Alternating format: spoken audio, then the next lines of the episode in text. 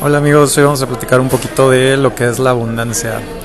Cuando alguien me pregunta qué es la abundancia para mí, la abundancia simplemente es confiar en Dios, es saber que lo que sea que te esté pasando, lo, donde sea que estés, mientras tú actúes de manera correcta, lo que tú sientes correcto, lo mejor para ti pasa.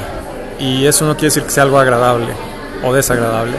Simplemente sabes que haciendo lo correcto estás como trascendiendo la, la, información de lo que te toca vivir y lo que sea que pase cuando tú haces lo correcto es porque te tocaba y es algo que es lo mejor para ti. Entonces tú dejas de juzgar las situaciones como buenas o malas y de esa manera vives en abundancia porque no te falta nada, sabes que estás haciendo lo correcto y que estás donde tienes que estar y lo que sea que venga es para tu mayor bien. Entonces así sea desagradable, sabes que de alguna manera es lo mejor para ti y eventualmente conforme caminas en este camino eh, empiezas eh, a limpiar, por así decirlo, a limpiar pues, la información, el karma, lo que sea, como, como sea que le quieras llamar, para que eventualmente la, la, vida misma diga, pues mira, esta persona ya no juzga ni de bueno ni de malo lo que le, le mandamos, entonces si la existencia puede ser agradable o desagradable, ¿por qué no que sea agradable?